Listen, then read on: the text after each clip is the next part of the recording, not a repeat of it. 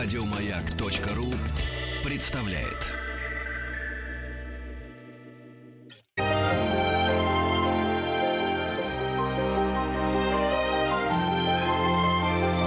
Собрание слов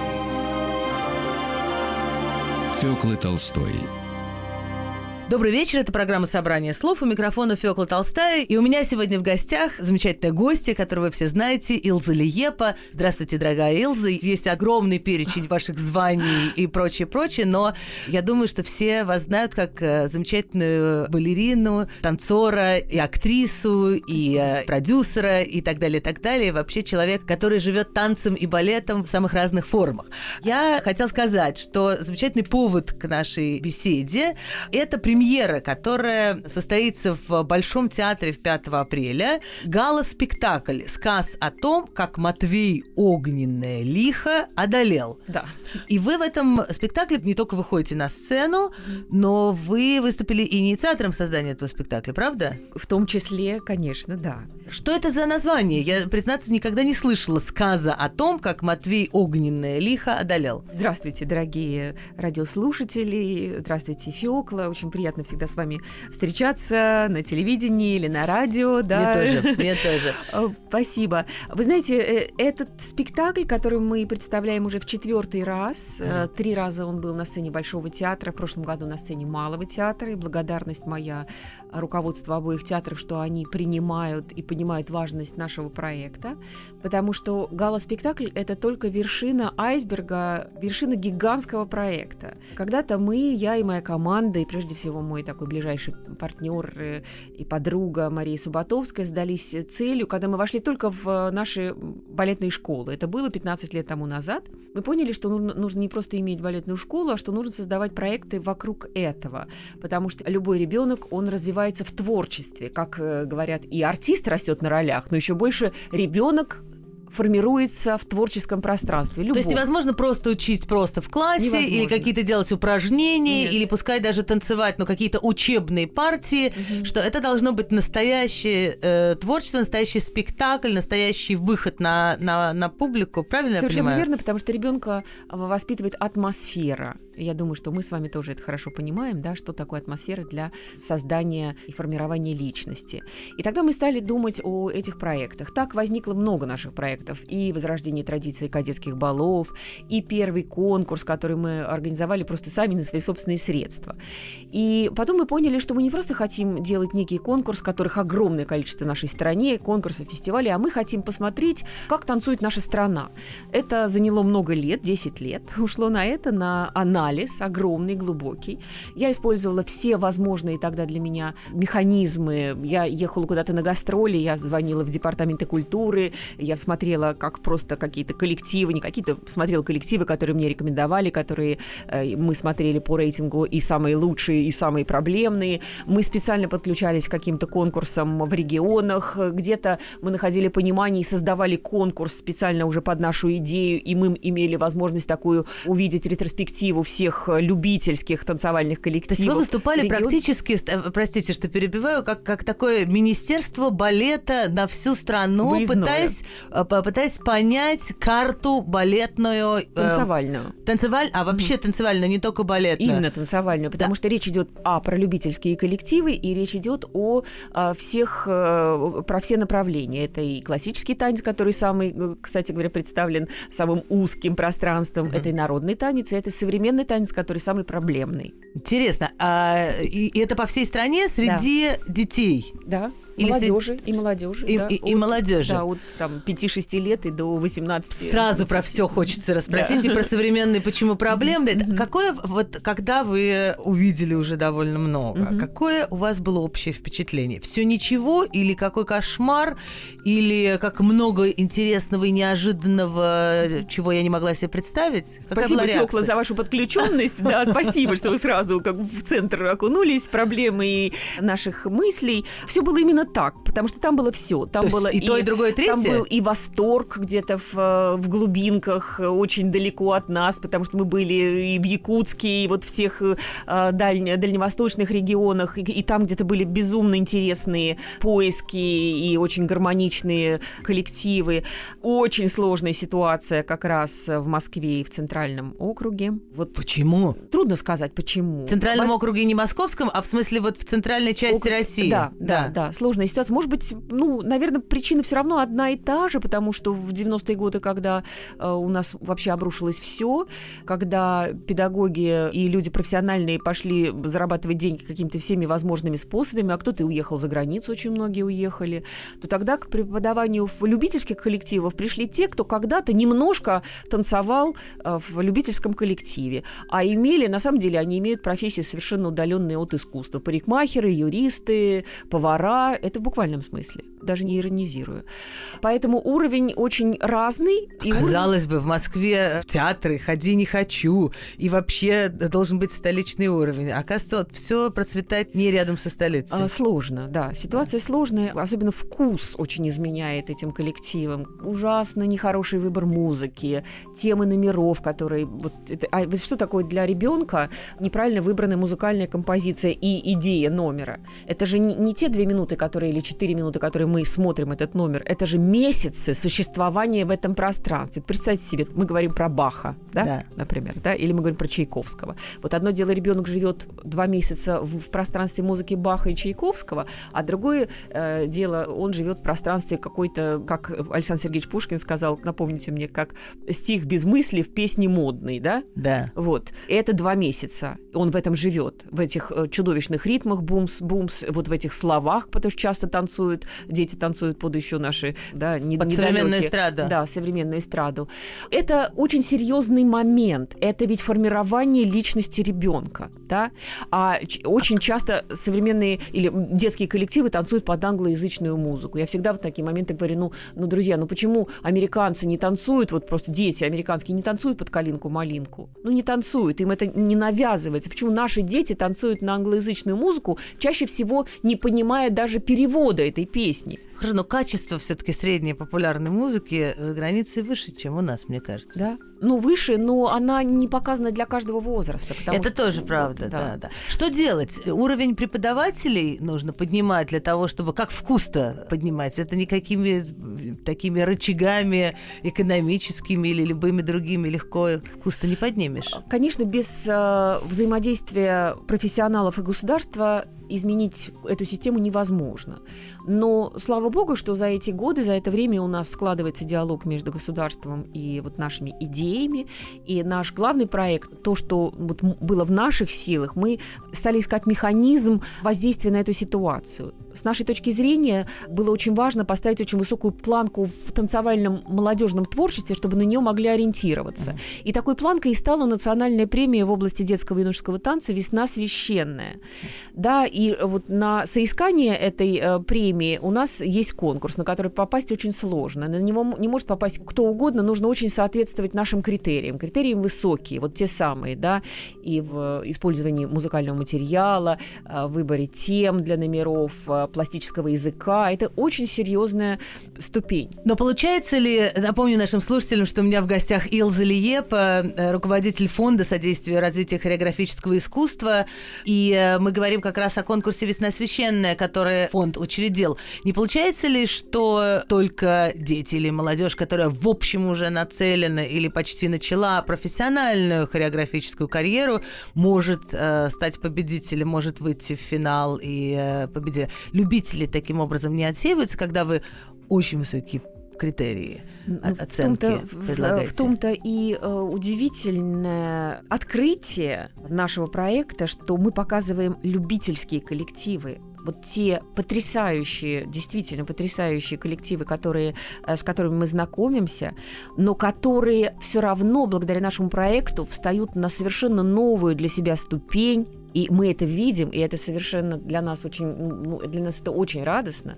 И именно эти дети-любители, которые не станут артистами балета, но они сформируются вот в этом творческом пространстве. Теперь мне хочется рассказать несколько слов, что такое гала-спектакль, который будет на Да-да-да, мы с этого театра. начали. Сказ о том, как Матвей огненное лихо одолел. Да, но не, не- не именно, не только именно про этот спектакль, а что такое вообще гала-спектакль. Мгм. Потому что мы поняли, что, ну, и это стало, вот мы с этого начали, что во многом творческое пространство формирует личность и ребенка, и молодого человека. Поэтому нам очень захотелось придумать творческий проект, который бы объединял вот это любительское сообщество вот в истории, которую придумывают для них профессионалы высокого класса. Да? Повторю, что у нас в стране есть прекрасные образцы педагогов и хореографов, которые самозабвенно отдаются, и вот действительно их коллективы это знаковые, да, такие, ну их знает, и они на слуху. Но войти в наш проект это значит э, стать частью единого целого. Это значит, ну вот наш проект создается в течение всего года. Мы собираем команду профессионалов, это ведущие мастера и театра, и сценографии, да, нашим э, первым художником был Павел Каплевич, э, три остальные проекта, и вот четвертый сейчас делал и делает Анатолий Нежный, Екатерина Котова художник блистательный по костюмам, мы отшиваем более 200 костюмов, да, мы пишем оригинальный сценарий. Первый у нас проект был по сказкам Афанасьева, второй был «Князь Владимир», такое, в общем, большое полотно. Вот я вижу вашу приверженность э, русскому материалу, литературному. Вот недаром вы сказали, что... Третий был по моим сказкам театральным. Год театра. Прекрасно, прекрасно, да. Вот, и в этом году Да. такой. То есть те, кто в конкурсе проявили себя очень Да. хорошо, дальше, то есть победа, формальная победа в конкурсе даже не так важна, как право потом в течение года Да. принимать участие в Да. создании большого такого галоспектакля. Да, совершенно верно, да. Да. И как все выдерживают вот этот год? Вы говорите о любителях. А, выступить один раз, не уронить э, планку или как-то постараться.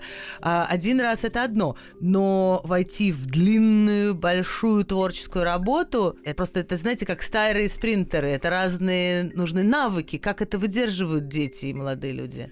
Ну, я знаю по себе, когда мы учились в хореографическом училище, в юности у тебя есть такой запас прочности, что ты можешь выдержать то, что ты потом не можешь выдержать. На это, наверное, мы и, и рассчитываем, и они к этому готовы. Правильно, правильно. Вот так и надо с детьми. Не держать в праздности, еще Екатерина говорила. Больше, чтобы работали. Несколько слов о том, что за сказ и что за материал. Хотя бы не будем спойлить. Приходите 5 апреля на новую сцену Большого театра, и вы узнаете, а, ну, все-таки. Мгм. Наша команда творческая в этом году состоит из э, сценариста э, Андрея Тупикова, из э, режиссера Светланы Земляковой, из мастер-хореографа Елены Богданович Мгм. и меня как автора идеи и человек, который участвует во всех процессах. Ставит этот спектакль э, группа молодых хореографов под руководством Елены Богданович. Мгм. Надо сказать, что это ну, величайший, серьезнейший мастер, дивный хореограф, который умеет создавать э, в своем танцевальном пространстве зримый образ. Она невероятно, предельно музыкальная, поэтому очень важно, чтобы вот ну, мастер такого класса был куратором, во что вх- будут входить наши люб- Мгм. дети-любители. У них есть одно абсолютное стопроцентное преимущество. Они э, занимаются танцем, потому что им это нравится. И когда они выходят на сцену, во-первых, им можно ставить, для нас это тоже было открытие, им можно ставить очень серьезные творческие и хореографические задачи, они их решают. И они несут со сцены такую энергетику, которую, вот я должна вам сказать, не часто вижу как профессионал на вот серьезной сцене. А, это просто феноменальная То есть для них это не отдача. работа, а для них это фантастическая Да. возможность проявить себя Да. в жизни на сцене Большого театра. И, видимо, глаза горят э, не так, как у даже профессиональных артистов, но для которых это Да. ежедневная рутина. Да, я вам должна сказать, что секрет нашего искусства именно в том, что оно оживает, когда весь состав спектакля или какого-то проекта, или труппы на сцене именно так существует. Существует. Поэтому те спектакли, когда танцевала Майя Михайловна Плесецкая, или мой отец, или Васильев и Максимова, они были незабываемы не только потому, что такие звезды выходили на сцену, потому что весь ансамбль существовал вот так, как сейчас существуют эти молодые ребята. И во многом это даже, и это не только мое мнение, это говорят и профессионалы, которые видят, профессионалы, просто мои балетные коллеги, когда они смотрели, например, «Князь Владимир», как, как работают. В «Князе Владимире» достаточно взрослая команда э, исполнителей, несколько маленьких ребят из э, Екатеринбурга, остальные все ребята по там, от 13 до 15 лет. А это взрослые у вас считаются? Да. Да, но это такое существование предельное вот всего ансамбля на сцене, что просто без мурашек это смотреть невозможно. Это так здорово, и как раз они говорят, что хорошо бы поучиться вот современным балетным артистам вспомнить, как это должно быть в нашей профессии. Можем ли мы сказать, я понимаю, что вас, вам, наверное, очень часто задают этот вопрос, но все-таки как раз к анализу всей страны, что э, также в области балета мы впереди планеты всей. Сохраняется ли это сейчас, в 2020 году? Году?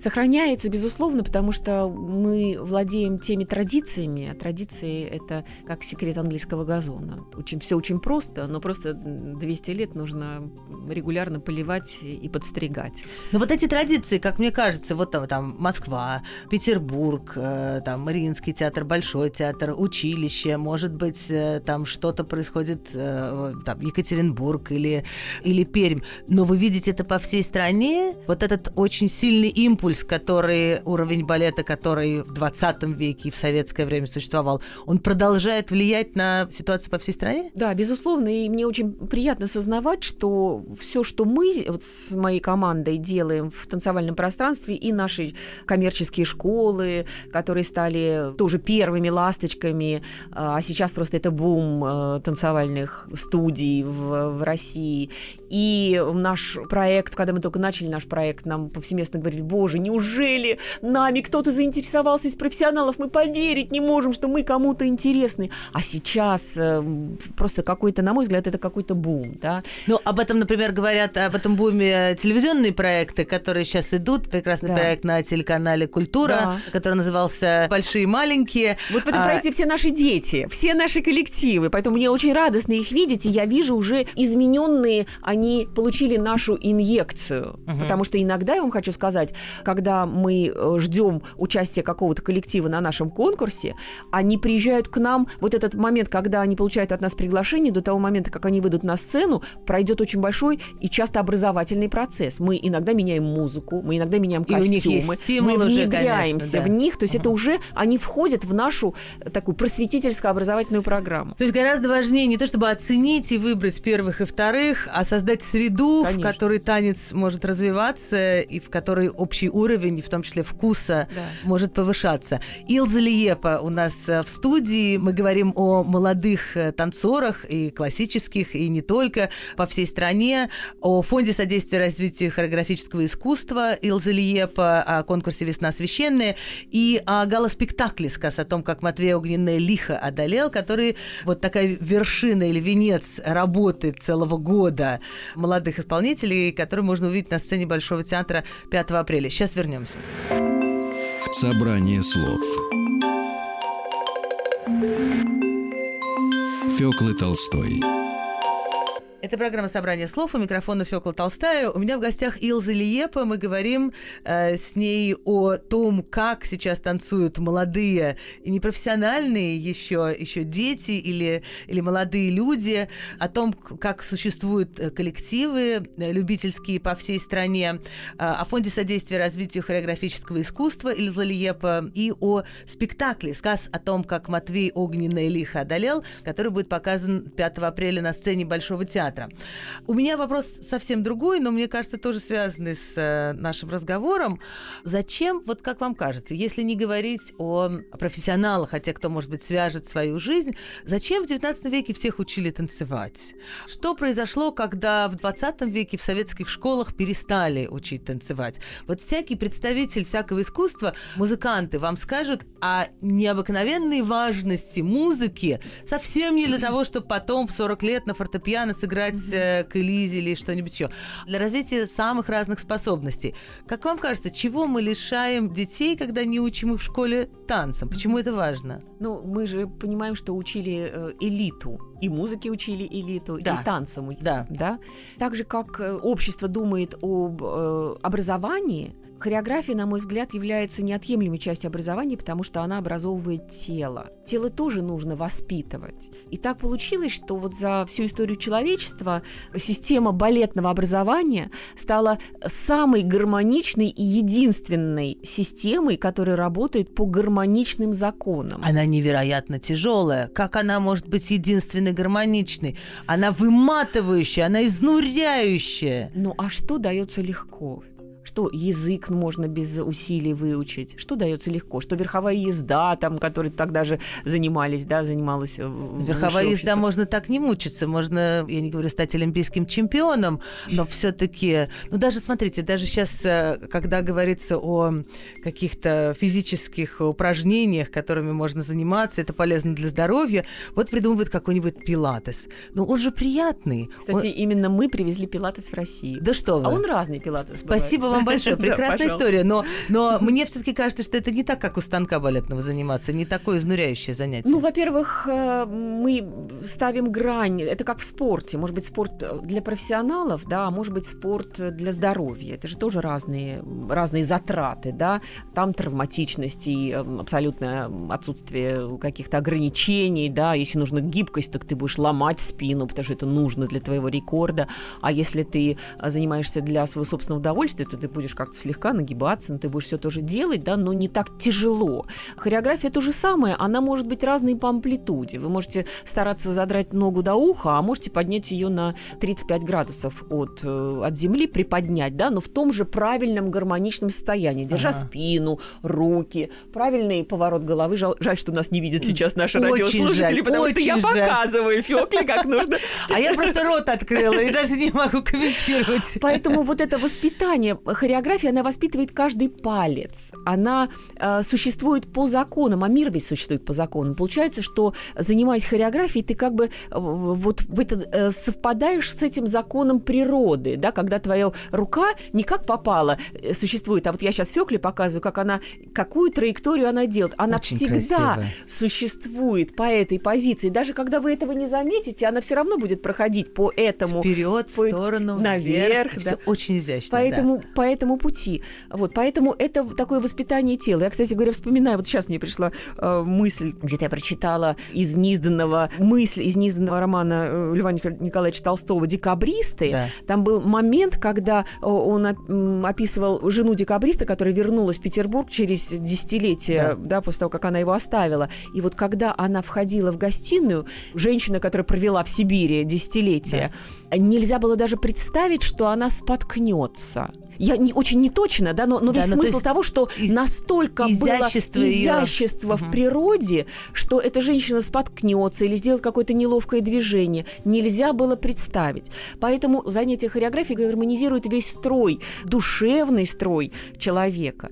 Когда ты видишь взрослую женщину, которая встала к станку, как, как сейчас говорят, я пошла на балет, вот если же взрослая женщина пошла на балет в любом возрасте, встала к станку и вот со своей доступной ей сейчас амплитудой делает делает балетный экзерсис, у нее абсолютно точно лицо становится одухотворенным. Это точно. Но есть ли народы, у которых вот культура тела на каком-то, ну, трудно, конечно, так сравнивать, но на каком-то должном уровне, потому что мне кажется, что э, мы в этом отношении не впереди планеты всей. Мы не очень умелы со своими телами, и даже как люди взаимодействуют где угодно, не знаю, в кафе или в метро, мы не очень умехи. Как вам, может быть, какие-нибудь восточные народы, японцы или, не знаю, китайцы, лучше, в которые все время делают какую-то гимнастику, в большей думаю, гармонии живут? Я думаю, что это, безусловно, то, как культура воздействует на человека. Если бы мы с вами родились в Японии, наверное, мы бы тоже приняли весь принцип общения, того, как общаются японцы, как они делают поклоны, как они складывают ручки.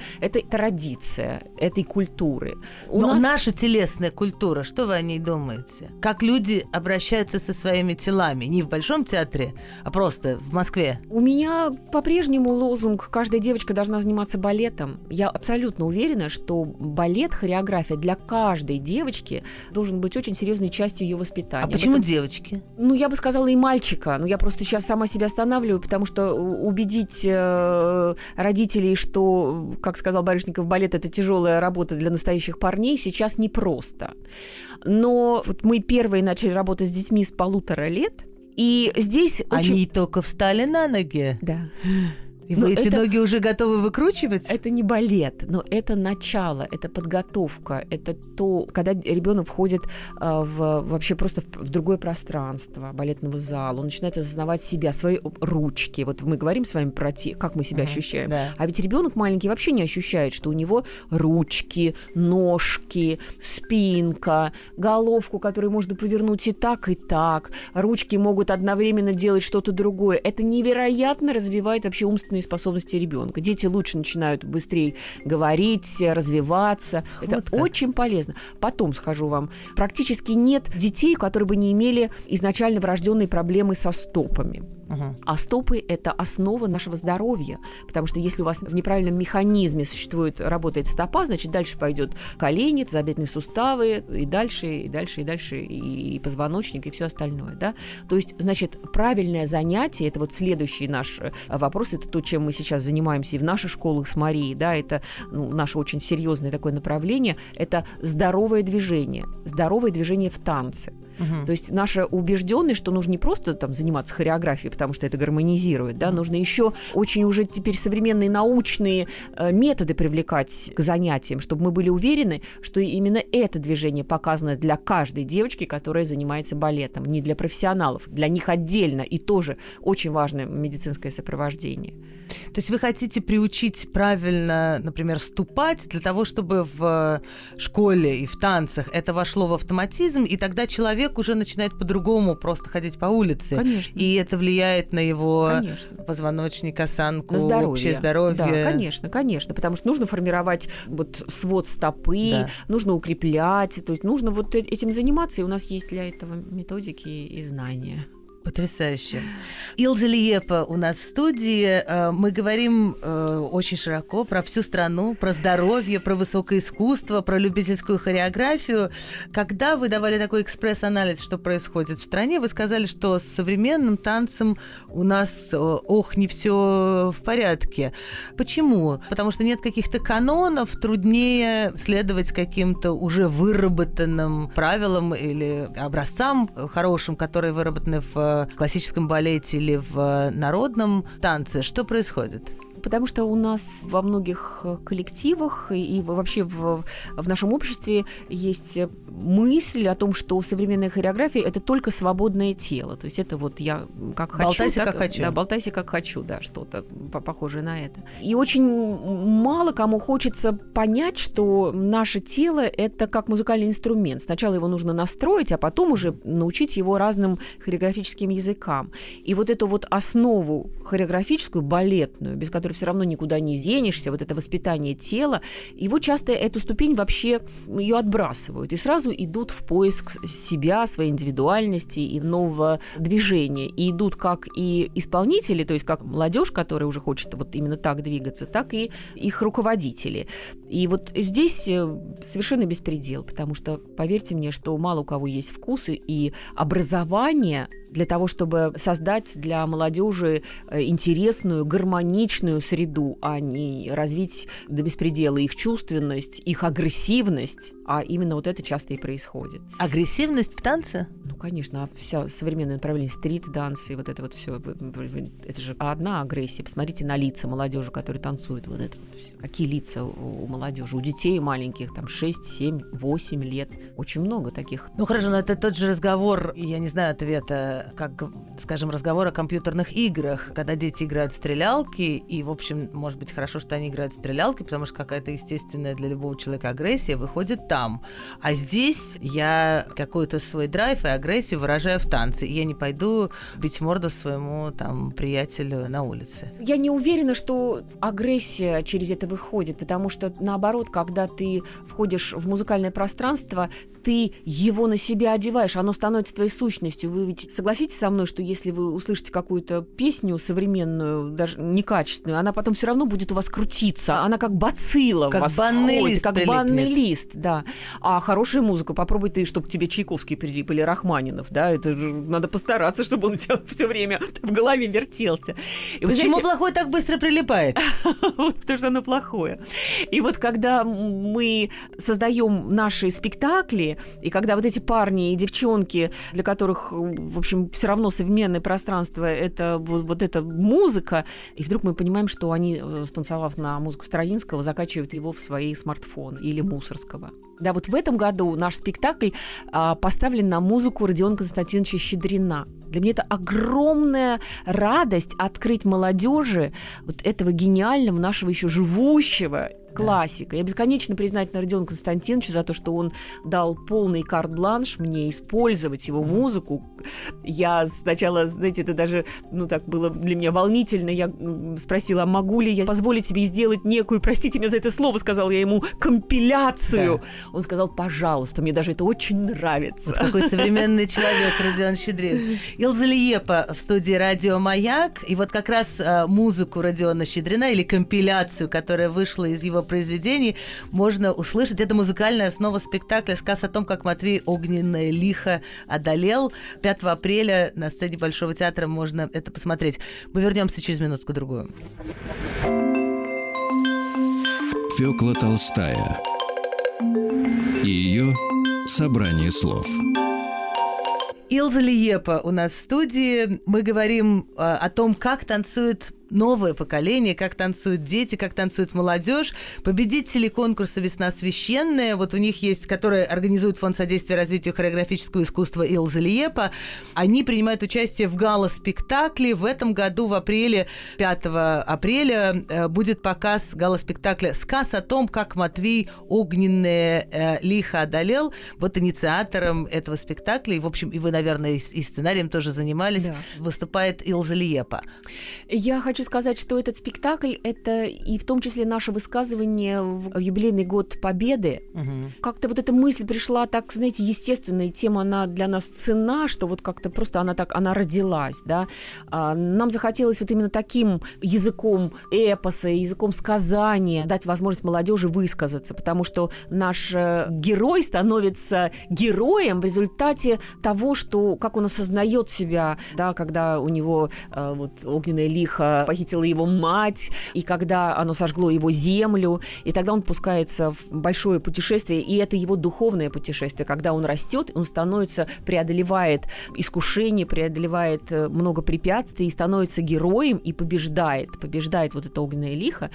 И э, нам очень было важно вот в этом его пути, нам очень хотелось объединить Россию. Поэтому вообще изначально была идея такого эпоса, да, вот как-то пройти по эпосу. На мой взгляд, мы нашли вот эту идею, как стать героем. Хотят Как это- современные дети стать героями? Да. Или какие у них идеи? Конечно. Конечно, хотят. Просто не всегда знают, как. Иногда им кажется, что героем можно стать, заявив себя о том, что лежит у тебя в сумочке в, в Инстаграм. Но вот тут как раз очень важно нам разговаривать с молодежью на их языке и как бы вот таким не назидательным, а через такое творчество дать им возможность понять, что вот эта шкала ценностей, она неизменна. Как была, так она и, и осталась. И Что содержимое твоей сумочки никогда не должно стоять на верхней планке вот этой шкалы ценностей. Это правда, но бывает такой возраст, когда это очень важно, и мне кажется, это тоже надо пережить. И все-таки мы, взрослые люди, тоже живут не в безвоздушном и не безденежном пространстве. Да, но, но очень важно дать им возможность увидеть истинную вот эту планку высокую. Они, может быть, не сейчас, не сразу к ней придут, но они к ней придут. Я, знаете, когда была маленькая, я говорила моему отцу и моей маме, что у меня в доме никогда не будет антикварной мебели. Это вообще все пережитки, какой-то ужас, совершенно никогда. А когда я выросла, я поняла, что это красота и гармония, которая тебя окружает. И не обязательно, чтобы и с удовольствием вся... живете сейчас с антикварной мебелью. Нет, и не, не обязательно, чтобы у тебя вся мебель была антикварной, но когда у тебя есть какая-то красивая вещь, которая несет с собой историю, это один стул, или это старинный веер, или это что-то такое, в нем есть душа и есть жизнь, и я хочу, чтобы это было рядом со мной. Все очень Сейчас, просто. наверное, происходит все то же самое с вашей дочерью. Она тоже, наверное, что-нибудь более современное любит, а вы Нет, у меня потихонечку пока, прививаете вкус пока к старому. нет протеста, пока она очень занята балетом. Балетом, а потом посмотрим, да. Что вам сейчас интересно? На что вы хотели бы обратить внимание из тех спектаклей, которые идут, из того, что происходит, например, в вам родном Большом театре? Кого из молодых исполнителей, может быть, вы хотите выделить? Потому что ваша оценка всегда интересна. У нас есть филиал нашей школы в Петербурге, угу. и в связи с этим я там часто бываю. И так вот получается, что мне очень удобен Михайловский театр. Угу. Мы недалеко останавливаемся, он в центре, и можно дойти, он очень красивый. И я недавно была с дочерью на тщетной предосторожности э, Фредерика Аштона. Угу. Спектакль не новый, да, Фредерик Аштон, э, английский хореограф, э, стоявший у истоков создания английского балета. Но вот я в очередной раз подумала, какая же вот какие-то, вот действительно есть вечные вещи, какая же это прелесть, какая, какое-то чудо, какой-то искрометный юмор, вот можно правда сказать английский, возможность э, сыграть интересные роли артистам, как это все понятно, то, что они танцуют, когда это действительно танец, который не нуждается в переводе, тебе все понятно, что происходит uh-huh. на сцене, и это такая изобретательность, изобретательность в танцах, такая музыкальность, это просто прелесть, и мне э, очень хочется сделать вот такой, когда-нибудь я, наверное, это сделаю для родителей, потому что существую в детском пространстве, я понимаю, что воспитывать нужно родителей, доносить до их сознания, что вот что хорошо, а что плохо, потому что часто, когда ты спрашиваешь родителя, который в нашу школу на вступительный экзамен приводит ребенка, пятилетнюю девочку последний раз, я говорю, а вы где-то занимались? Она говорит, да, мы занимались в студии вот как раз там уличных танцев. Пятилетняя девочка. Я говорю, почему? Зачем? Мама мне говорит, не знаю.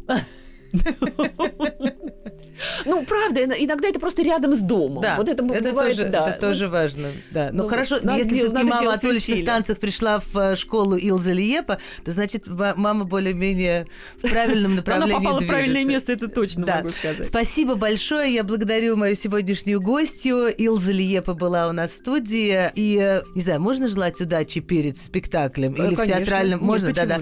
Или я могу сказать ни пуха, ни пера. И вам, и всем, Спасибо. и всем молодым непрофессиональным, но я уверена, что очень ярким и интересным участником спектакля «Сказ о том, как Матвей Огненно лихо одолел». Спасибо большое спасибо, за прекрасный спасибо, разговор. Спасибо, за разговор, и мы ждем всех на наш спектакль, потому что это еще и драма, с нами вместе и Ольга Кабо, и Елена Захарова, и другие артисты, поэтому мы ждем вас и будем рады доставить вам удовольствие. Спасибо.